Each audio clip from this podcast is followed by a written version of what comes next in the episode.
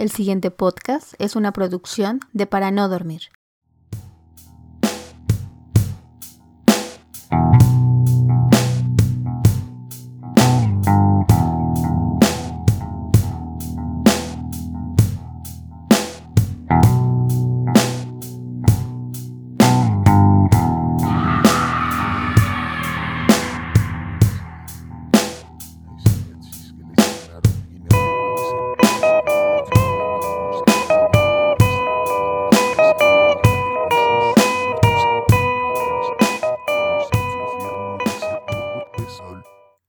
De hoy se titula Verde Turbio.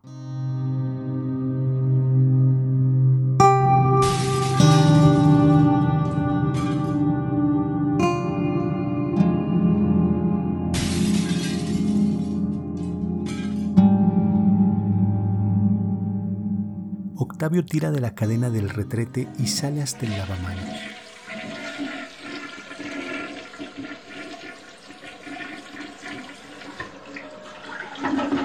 De fondo únicamente suena la melodía de piano para amenizar el ambiente. Se enjabona las manos y al cerrar la llave se mira en el espejo. Por un momento se desconoce, frunce el ceño, pero pareciera que su reflejo tuviera voluntad propia. Le regala una sonrisa demencial. Se echa para atrás.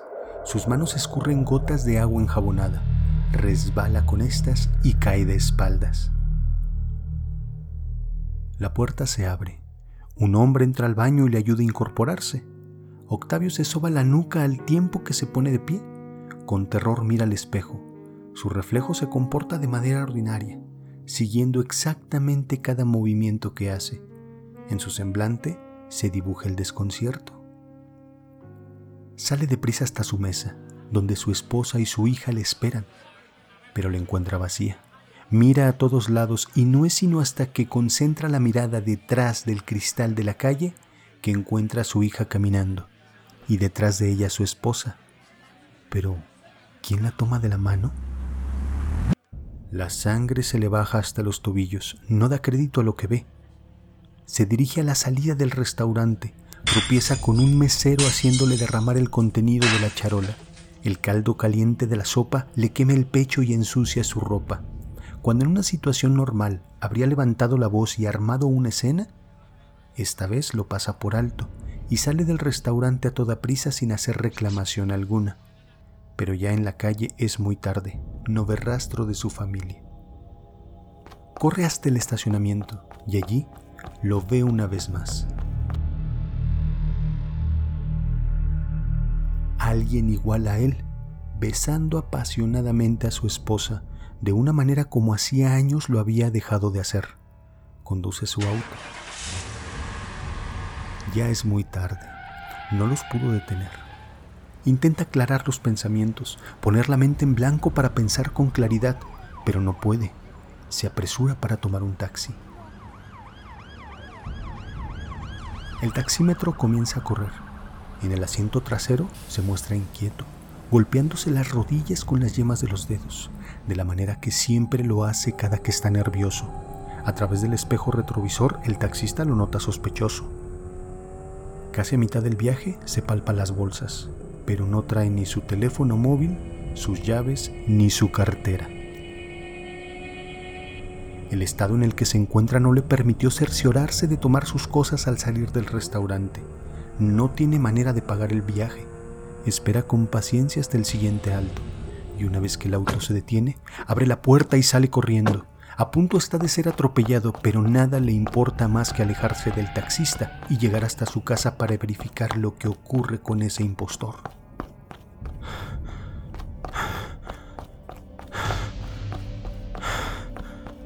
Sin aliento, sediento y con las rodillas tambaleándole, por fin llega hasta la caseta de acceso de su fraccionamiento. Por las condiciones en las que se encuentra, el vigilante lo desconoce por un momento, pero al poco tiempo le permite el acceso. Basta el semblante del guardia para confirmar lo que Octavio ya teme, como si hubiera visto un fantasma. Continúa trotando. pero le parece todo muy extraño, como si de un momento a otro todo hubiera cambiado de lugar. El kiosco y los juegos están del lado contrario a como los recuerda, y las palapas palmeras también están del lado opuesto. Se siente cada vez más confundido. Sigue adelante y llegando a la intersección de la calle Esmeralda, tiene que dar vuelta en sentido contrario al que habitualmente gira para llegar hasta su casa. Para como ha visto las cosas, pareciera ya no sorprenderle que su casa esté en la acera de enfrente de donde él recuerda que debería de estar. Con pasos trémulos avanza hasta la puerta marcada con el número 313. Su auto en color blanco ya está estacionado en su cochera. El cofre, el cofre sigue aún caliente. Se asoma a través de las persianas de la ventana junto a la puerta para mirar al interior de su casa, hallando a ese impostor. Sonriendo y jugando con su hija como hacía años no lo hacía. Luego se encamina hasta la cocina para abrazar desde atrás a su esposa, quien prepara tres tazas de té que beberán en un momento más frente al televisor. No da crédito a lo que ve. Desde meses atrás el trabajo había sido tan absorbente que incluso los fines de semana se encerraba en su estudio para diseñar nuevas estrategias comerciales. Luce feliz. Detesta esa mueca en su rostro. Sabe que algo no está bien en esa sonrisa mustia. Se arma de valor para abrir la puerta. Sin embargo, no le es posible. Está cerrada con llave. Con el puño cerrado golpea con fuerza y tras unos segundos de insistir en su violento arrebato, la puerta es abierta desde adentro. No puede mantenerse en pie. El impostor le hace frente. Ese rostro, esos ojos, esa sonrisa inquietante lo debilitan. Le obligan a caer de espaldas, tal como ocurrió en el baño del restaurante. Todo se vuelve oscuro. Ah. Mm. Los gemidos de una mujer le hacen recobrar la conciencia. Lo reconoce. Son los gemidos de su esposa. Al abrir los ojos, siente el calor en la habitación, alumbrada a media luz por la lámpara en el buró. Y en la cama, su esposa, de piernas abiertas, recibiendo con placer la masculinidad erguida del impostor, quien la embiste con placer. Sus movimientos son iracundos y a su mujer parece gustarle. Octavio hierve de cólera. Intenta moverse para frenarlo, pero no tiene control de sus movimientos, como si un muro de cristal lo detuviera. En medio de esa luz, el brillo afilado de un cuchillo de acampar reluce en destellos naranjas. El impostor sobre la cama se gira por un momento y mira en dirección a Octavio con esa sonrisa que es cada vez más alargada y antinatural. Inmediatamente después, con un movimiento veloz, desliza el filo del cuchillo en la garganta de su esposa. Se comienza a ahogar con su propia sangre. El impostor continúa penetrándola, no solo con su miembro fálico, sino también con el cuchillo que le introduce en las costillas, que le hace crujir el esternón con cada puñalada que le den el pecho y con el cuerpo tibio sin vida debajo de él, el impostor continúa penetrándola hasta que su semilla seminal explota en la cavidad vaginal del cadáver. Octavio grita, pero no son perceptibles los sonidos que intenta emitir. El espejo lo mantiene preso. Con cuchillo en mano y completamente desnudo, el impostor avanza hasta el cuarto de su hija, dejando un rastro de sangre que se enfría rápidamente. Ese rostro inquietante se ha deformado cada vez más. Esa sonrisa inhumana, esos ojos color azabache y esos movimientos epilépticos al andar son escalofriantes, ajenos a este mundo, a esta dimensión, a esta realidad. Ve entrar al impostor con aspecto cadavérico como si se fundiera con la penumbra de la madrugada y se violenta contra su hija. Igual que a su madre, le rebana inicialmente el cuello. para continuar con una serie de puñaladas que le perforan el pecho. Es tanta la desesperación de Octavio que por fin puede atravesar esa prisión que lo contiene. Los gritos y el forcejeo han alertado a los vecinos. Para cuando llega la primera patrulla y los policías fuerzan la puerta para entrar, Octavio está en el cuarto de su hija, llorándole a mares, sosteniendo su cuerpo palidecido y sin vida.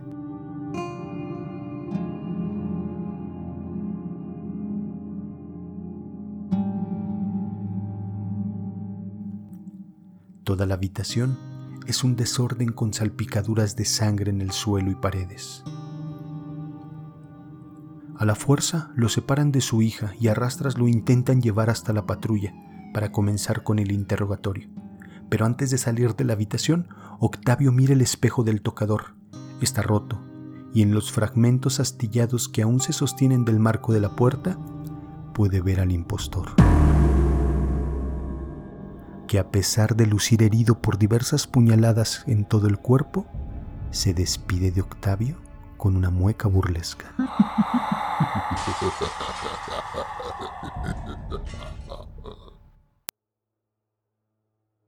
Al arribo de los forenses, la casa queda acordonada y los cadáveres delineados. En el reporte del CEMEFO se asienta la evidencia de la agresión doméstica que detonó en un homicidio doloso en primer grado y que al parecer no era la primera vez que los vecinos reportaban ese tipo de agresiones de parte de Octavia o a su esposa. Pero jamás, nadie nunca imaginó que tendría tan atroz desenlace. En la habitación de la niña se hallaron las huellas de Octavio, en cada mancha de sangre en las paredes, el suelo y el cuerpo de su propia hija, así como en la empuñadura del cuchillo. Sin embargo, lo que llamó la atención de los expertos fue que en el cuarto de la niña se tuvo una riña con alguien de las mismas dimensiones que Octavio, y la sangre derramada en la escena del crimen se mezclaba la de su hija y la del propio Octavio. Sin embargo, él no mostraba ninguna herida, ninguna lesión que coincidiera con toda esa sangre perdida el juez calificador solicitó la intervención de un psiquiatra para tomar la declaración, debido a que no encontraban coherencia en la narración de los hechos. Ya fuera por estrés postraumático o por un desorden crónico, la versión de Octavio no tenía sentido. Repetía una y otra vez que el responsable era un ser que atravesaba los espejos. Octavio permaneció esposado en la habitación de los interrogatorios lejos del ala de los separos, un sitio sellado de todo ruido debido a las técnicas que usan los oficiales para persuadir a los culpables y que por protocolo deben ser enmudecidos. Esperó media hora, luego una hora, pero el psiquiatra jamás llegó. Minutos más tarde, y como si de una invitación se tratara, la puerta que le mantenía confinado en esa habitación se abrió lentamente pero nadie entró. Octavio se levantó de su silla para averiguar de qué se trataba. En el suelo, justamente a sus pies, estaban las llaves de las esposas que le retenían. Las usó, y por extraño que le pareció, para tratarse de la central de policía, todo era silencio, sin murmullos o voces. Nadie tecleaba con pereza una declaración, sin gritos o reclamos. El sitio parecía un panteón.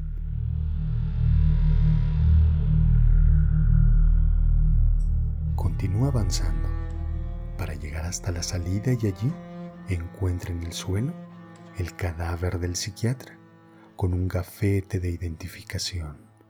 Rezaba su nombre y su cargo, Horacio Salgado, evaluador clínico. Octavio se lleva las manos a la cabeza. No se puede creer que esté pasando otra vez. Corre hasta la salida y detrás de los escritorios no hay más que cuerpos muertos que se continúan desangrando aún postrados en sus sillas. Sangre en el suelo, sangre en sus ropas, sangre en los teclados y monitores de los ordenadores. Octavio corre. Al llegar a la puerta de cristal, Ve su reflejo, pero ya no es él. Encuentra esos ojos hundidos y la barba encandado del psiquiatra Horacio. Se ha convertido en otra persona. Lo comprueba con la placa prendida en su pecho. Se gira en dirección al cadáver del psiquiatra y en su lugar está el cuerpo sin vida de Octavio, ese envase que ocupó antes.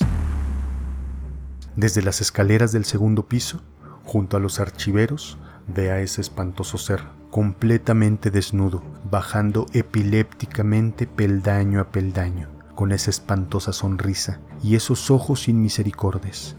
Ahora con un nuevo nombre y un nuevo cuerpo, Horacio se mueve, y ese ser repite fielmente sus movimientos, milímetro a milímetro, y enseguida esa criatura de los espejos se lleva el dedo índice hasta sus labios ennegrecidos, haciéndole una seña de guardar silencio. Para luego estallar en una histérica risa.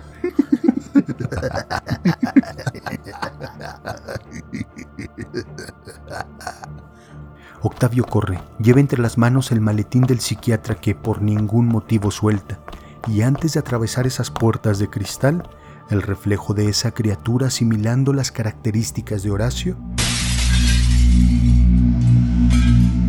fundirse en el espejo junto a la habitación de los interrogatorios, esperando poder volverse a encontrar con su reflejo.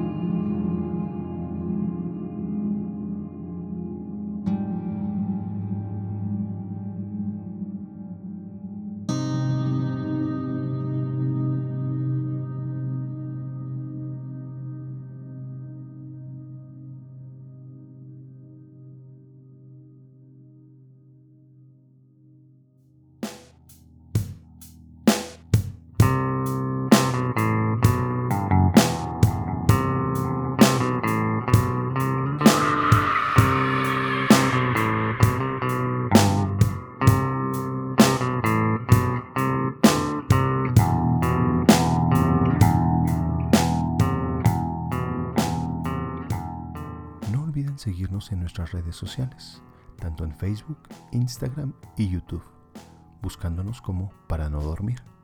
Gracias.